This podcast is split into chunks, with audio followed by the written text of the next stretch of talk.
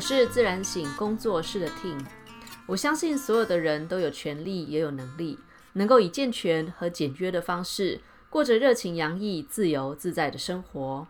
今天是游牧生活频道第九集。好，在节目开始之前呢，我想要来先念一下大家给我的留言。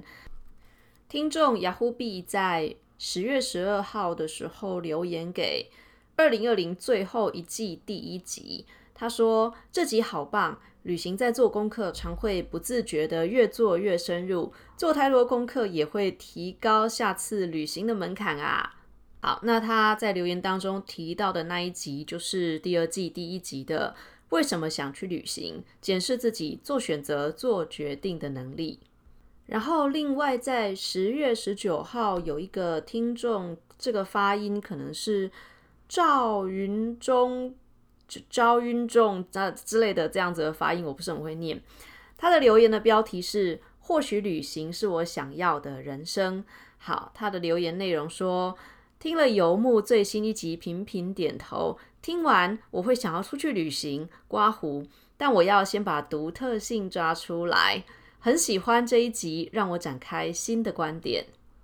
好，那他的留言提到的那一集呢，是第二季第二集的出发前的转变，从日常生活当中开始转变。这两则留言提到的内容，都是我们这一季的能够带回现实的旅行力当中的节目，刚好是这一季的第一集跟第二集。所以在今天的节目开始之前呢，我想要先跟大家快速的回顾一下前两集的内容。相较于旅行的生活啊，定居的生活真的是容易很多。因为我们一出生的时候就是过着定居的生活嘛，住在一个固定的房子里，跟着一群固定的人，然后你家旁边的邻居也是固定的，然后呃，在一个固定的地方上学，毕业之后找到一个工作，就在一个固定的公司上班。早期的我们第一次体验到旅行的时候，其实更准确的那个词其实是旅游。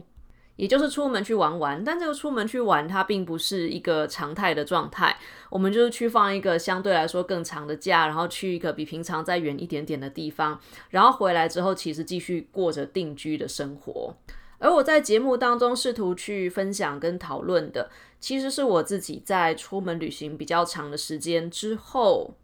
我觉得，呃，比较长的旅行带给我的，与其说是一种各种能力的增加，或者是不同的生活形态，它其实更深层在运作的是一个长出全新的思维，长出去营运、去运作一个全新的生活方式的能力。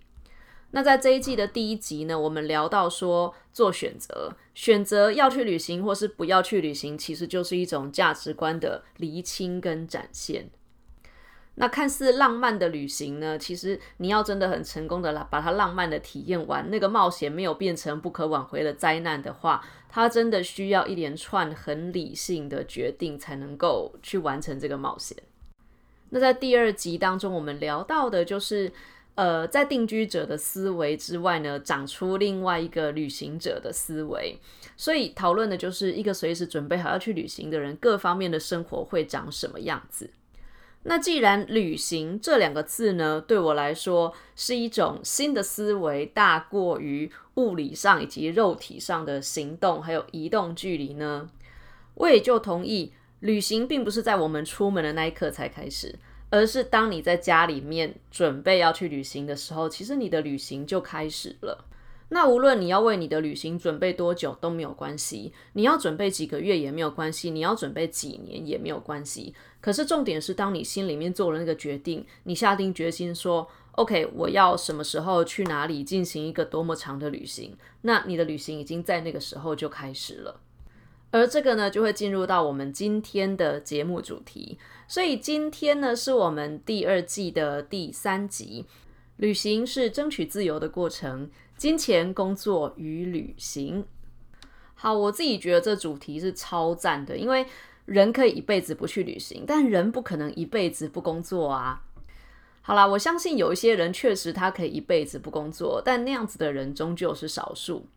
那今天这一集的主题呢，我也没有要聊到旅居生活。所谓的旅居生活，就是边旅行边工作。还没，我们今天还没有要进展到那个地方。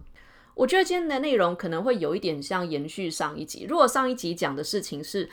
如何把你的日常生活改造的可以跟旅行的生活无缝接轨的话，那我们今天节目的内容就要聊到旅行者的思维，这样子的思维方式啊，如何回过头来改造你的工作。如果你跟大多数人，包括跟我一样，就是一个要工作的普通人的话，那工作真的会占我们生活当中绝大多数的时间。那我觉得定居者跟旅行者的思维在看待工作的时候，有一个最大的相反的点。我要在这边一开始的时候就要跟大家破梗，那就是对旅行者的思维来说，工作是来供养你的旅行的；可是定居者的思维正好相反。对于一个一直想要旅行的人来说啊，工作最后的目标就是为了要去旅行，旅行的越长越好，旅行的越远越好。而对定居者的思维来说，出门旅行是为了让自己可以回过头来继续的工作。那我们在上一集的节目当中提到，如何从定居者的思维转变到旅行者的思维。我所指的并不是你只能一次只有一种思维，就是你。要不就这个，要不就那个，其实不是的。我个人更喜欢的，真的就是一种在定居的生活跟旅行的生活中间转换的能力。那其实我在节目当中，不是只有这一集，我在所有的节目当中一直反复要提醒大家的，就是一切其实都只跟你是不是真的清楚的知道自己要的是什么有关。不光是这一生，而是这一刻，包含每一刻、每一天，然后每一个月、每一段时间。所以就在这一刻，你是不是清楚的知道自己到底想要过着什么样的生活？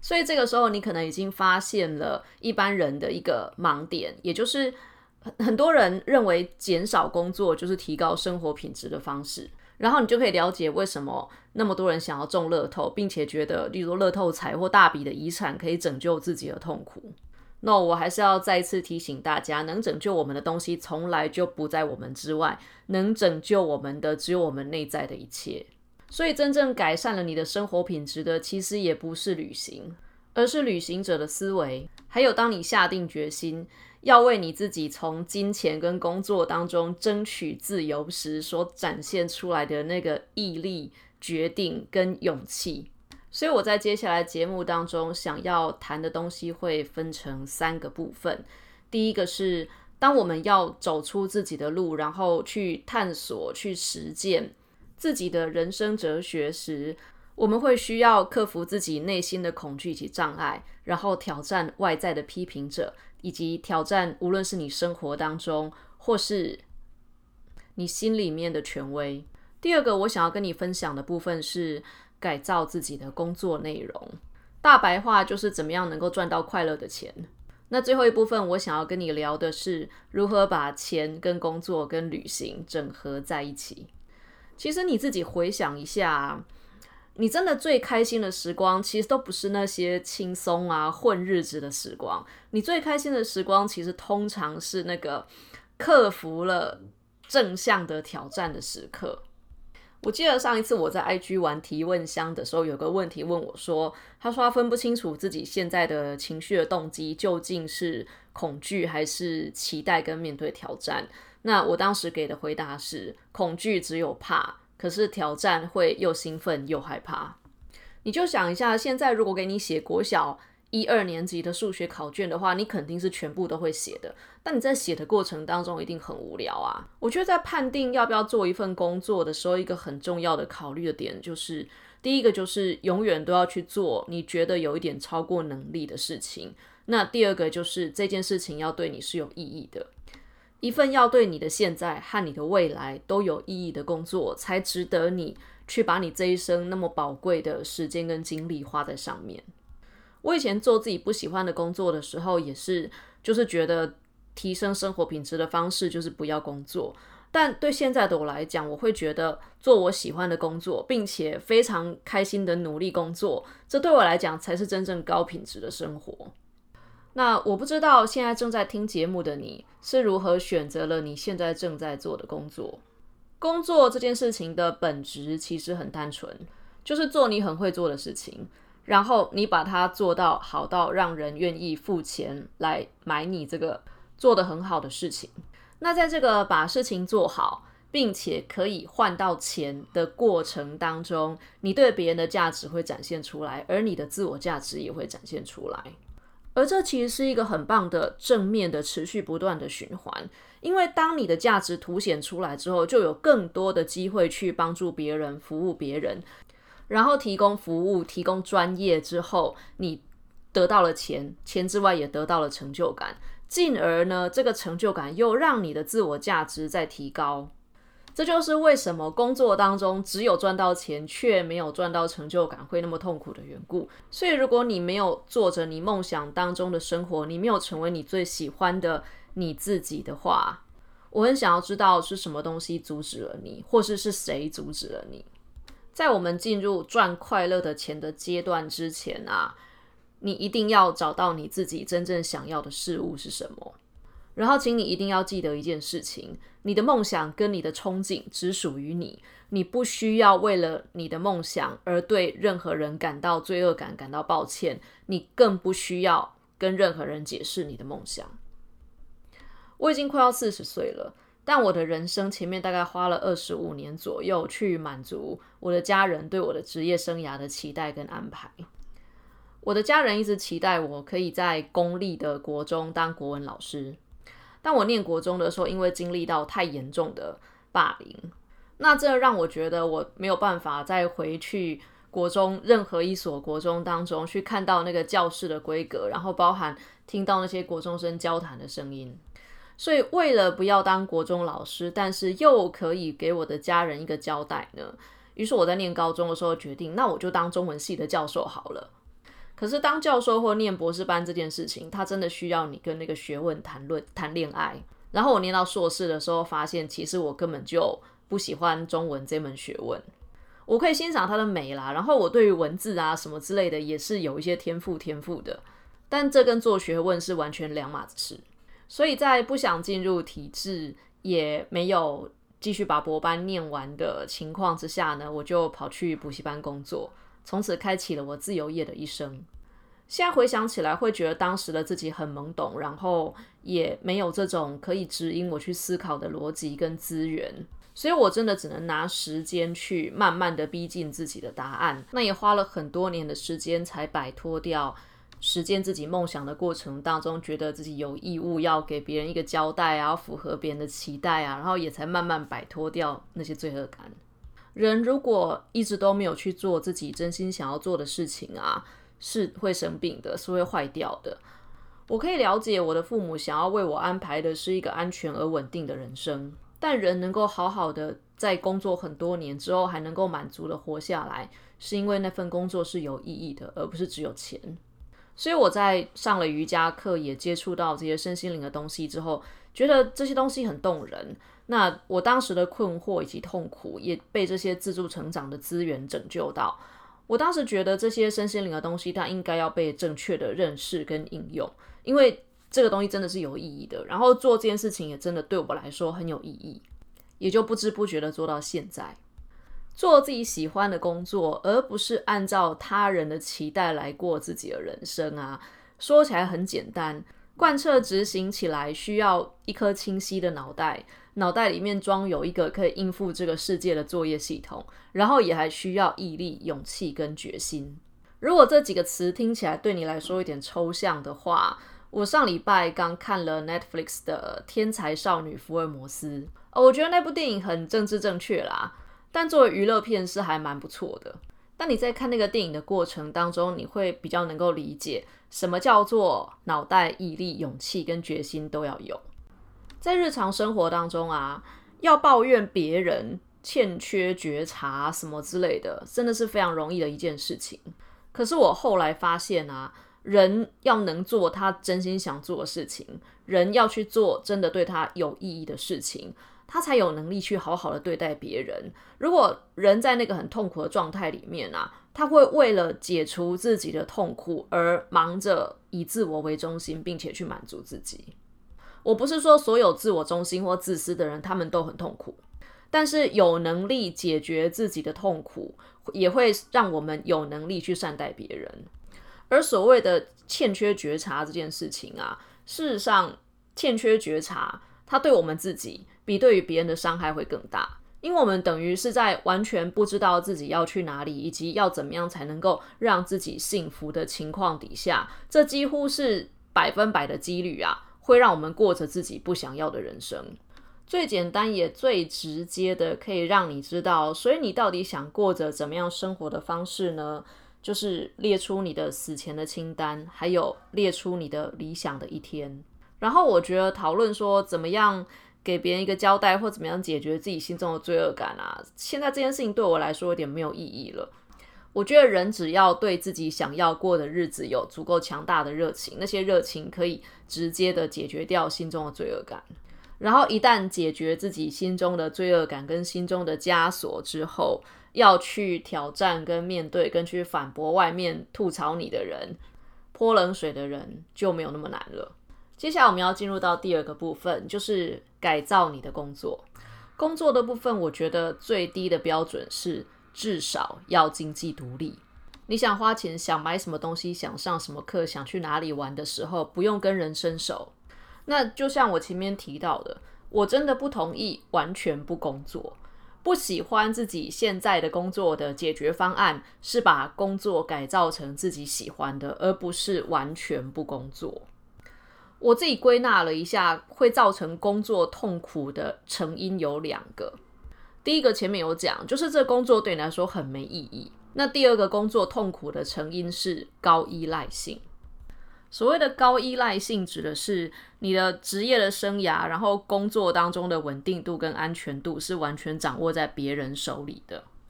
举例来说好了，例如说，有的人可能他的工作需要依附在一个很独特的环境里，例如可能是在单位跟部门当中，你很擅长怎么样去跟呃公家机关，例如说请款啊，然后跑流程啊等等之类的。就哇，你的办公室里面没有人比你更会跑流程，每次流程只要你去跑的那个款项，就是可以很快的请下来。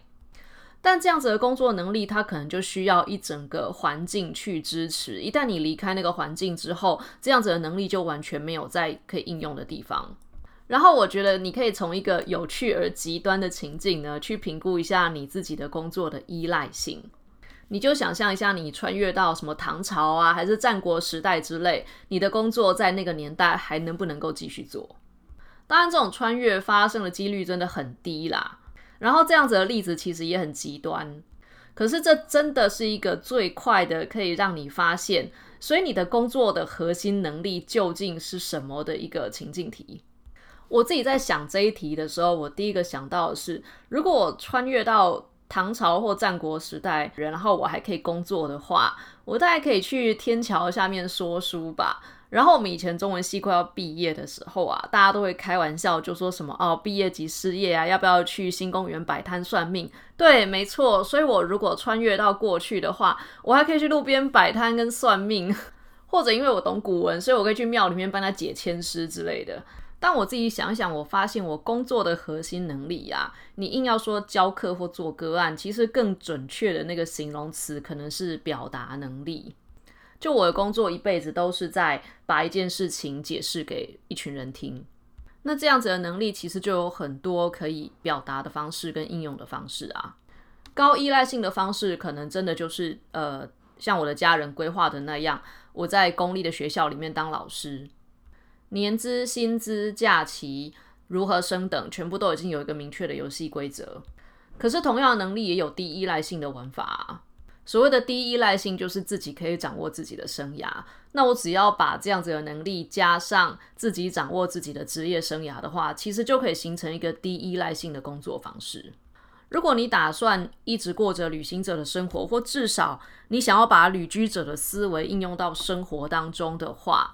低依赖性的工作真的非常重要，因为能够把职业生涯的控制权掌握在自己手里，到头来你才不会一直要为了配合工作而牺牲自己真正想要的生活。我跟朋友在聊在印度练瑜伽的生活的时候，其实说真的，每天去练瑜伽也很辛苦诶。然后那开销其实也不小，因为要租房子，然后要上瑜伽课，房租、学费、日常生活的开销就差不多了。而在印度练瑜伽的生活之所以迷人的原因，是因为在台湾的时候，工作跟上班就是我们生活的主轴，所以你要做什么事情的时候，其实要配合你的上班的时程的。例如说，朋友礼拜天晚上约去 pub 喝酒之类的，你就要考虑到说，可是我礼拜一早上要上班，礼拜天晚上还去喝，太累了。但我在印度练瑜伽的那一段时间呢，生活的主轴就变成练瑜伽。例如说，早上三点就要起来练瑜伽的话，你可能下午四点就要吃晚餐，然后晚上八点就要睡觉。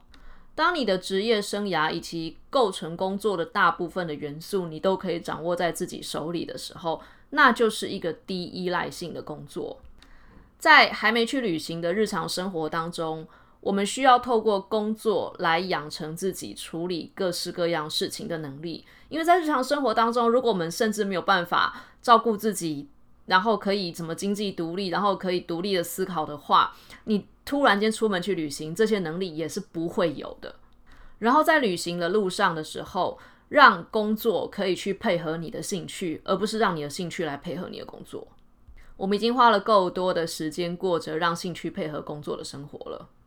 所以在改造工作的部分，大目标是做你喜欢的事情，把你喜欢的事情做到变成低依赖性的工作。然后，如果你的工作是你喜欢的事，而且还低依赖性，然后你刚好个人的个性呢又有高适应力的话，那恭喜你，这就是过着旅居生活的基本元素了。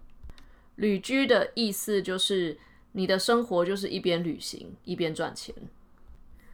工作跟钱啊，真的会激发人要去旅行的决心。我们在年轻的时候做自己第一份工作的时候，通常啊都不会知道自己想要的是什么。但等到你差不多结束第一份工作之后，你可能还是不知道自己想要的是什么，但你一定会知道自己不想要什么。而这就是新生活和新思维的起点。旅行绝对不是逃避现实，逃避现实其实很无聊。我也曾经过过那种跟朋友在美丽的海边喝鸡尾酒那样子的假期呀，我真的喝到第三天我就烦了，就觉得奇怪，怎么一天当中花最多时间在阅读的东西就是。餐厅的菜单啊，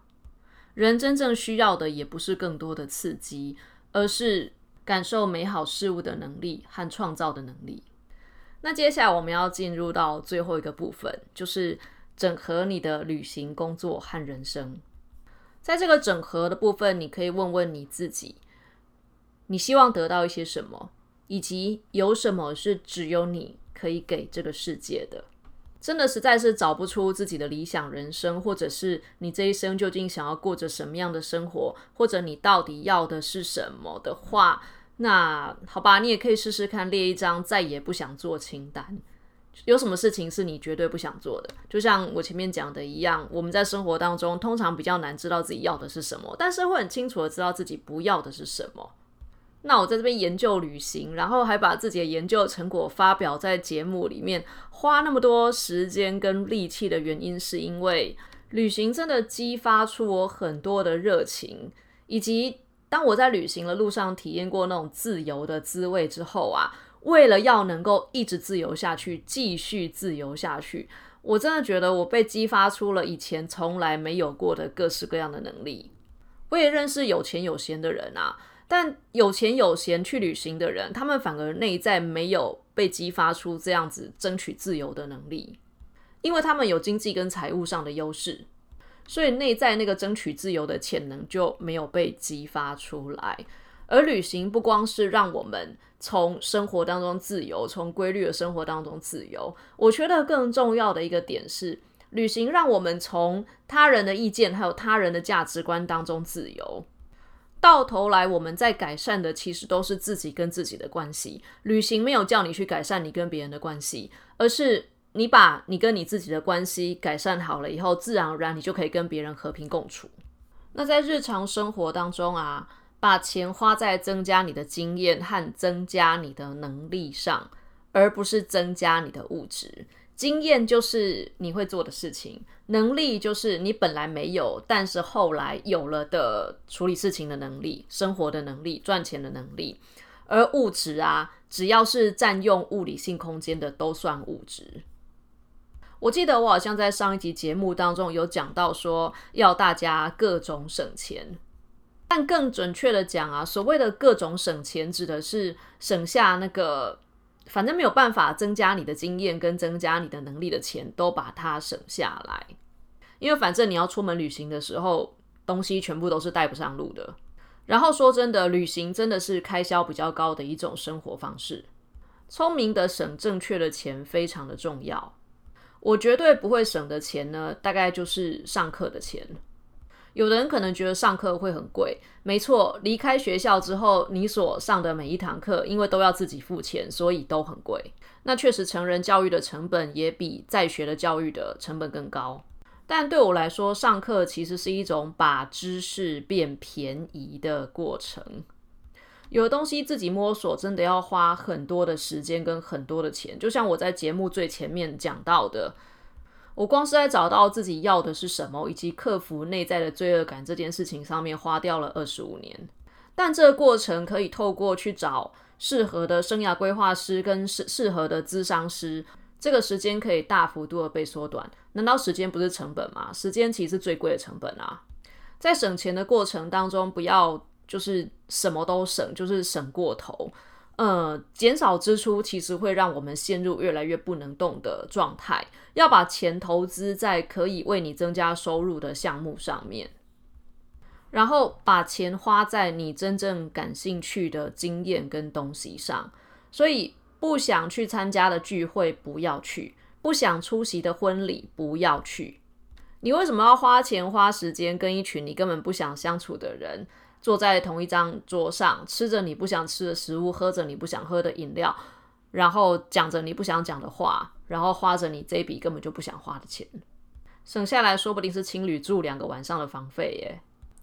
我以前在工作的过程当中，曾经好几次哦，好几次陷入那种过度工作又过度买东西来安慰过度工作的自己的恶性循环当中。就是心里一直怕没钱啊，一直觉得自己钱不够啊，然后就拼命的一直增加工作的分量，然后工作的太累的时候，人累了啊，也没有办法做正确的决定，然后心里又很沮丧，这时候就会上网拍乱买东西。那买了东西之后，东西寄来说真的，我忙到没有空去享用我买的东西，然后于是到最后就会变成，我就在一堆工作跟一堆我也不知道到底好啦，不是不知道。我就在一堆工作跟一堆其实我也没有那么喜欢东西的中间，继续被那个觉得钱不够用的痛苦，跟太累了又乱花钱的那个，这真的是负向循环当中就是受苦。